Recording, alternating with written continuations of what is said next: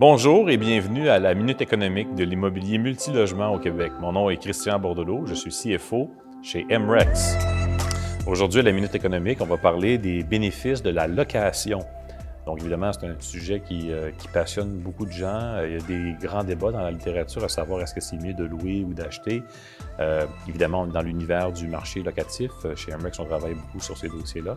Donc, c'est quelque chose d'intéressant. On a, dans une minute économique précédente, discuté des bénéfices qualitatifs et quantitatifs de la propriété. Mais qu'en est-il de la location?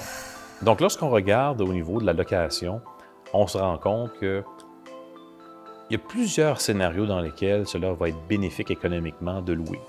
Euh, donc, par exemple, des gens qui euh, vont euh, se déplacer souvent, qui vont vouloir déménager souvent.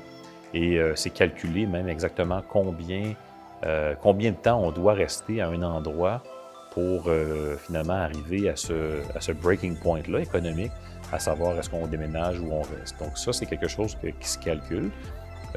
Euh, généralement, on va dire que si vous avez l'intention de redéménager à l'intérieur de deux années, parfois même trois ans, dépendant de la taxe de bienvenue, ces choses-là, euh, vaut mieux louer pendant cette période-là. Il y a des gens aussi qui euh, vont, de la façon dont ils vont gérer leurs finances personnelles, pour toutes sortes de raisons, n'auront pas une cote de crédit qui, va être très intéressante ou suffisante pour plusieurs institutions financières. Et même avec la SCHL, des gens lorsque euh, on n'atteint pas les 600, euh, les 600 points, ça peut être difficile. Donc, pour ces gens-là qui n'ont pas envie nécessairement de changer leur style de vie pour améliorer leur code de crédit, la location peut être très, très intéressante. Évidemment, euh, les clientèles estudiantines, les clientèles de personnes âgées vont, vont aimer beaucoup louer. C'est des clientèles qui sont très, très intéressantes. Et chacune de ces clientèles-là aussi aura des bénéfices qui vont être différents par rapport à la location.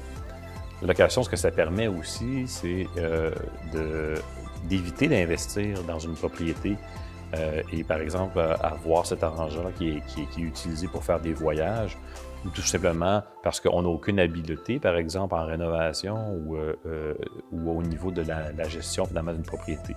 Donc ça, ça peut être très intéressant à ce moment-là de louer et un peu comme en anglais on dit to rent for life. Il y a des gens qui vont louer toute leur vie. Et ça peut être un choix économique qui peut faire du sens dans certaines circonstances. Euh, évidemment, euh, différents facteurs externes vont venir influencer si ça fait du sens ou non. Ce qu'on voit, et ce que j'ai discuté dans le premier épisode de la Minute économique, c'est que les politiques fédérales actuellement vont faire diminuer le taux de propriété, donc le home ownership rate, qui au Canada actuellement est autour de euh, de mémoire, de mémoire autour de 60, euh, dans les 72 je crois, de mémoire. Donc, on veut faire diminuer ce taux-là, finalement, pour aller vers du 70, du 68, du 66% Donc, pour y arriver, c'est qu'on va créer de nouvelles catégories de gens qui vont devenir des locataires pour la vie. Et certains de ces gens-là vont être forcés dans cette situation-là, mais il y a d'autres personnes, par contre, qui vont y trouver leur compte. Et évidemment, c'est une situation qui est très intéressante pour les propriétaires de logements locatifs euh, qui vont profiter de ces, euh, des bénéfices que va amener la location à plusieurs classes de clients potentiels.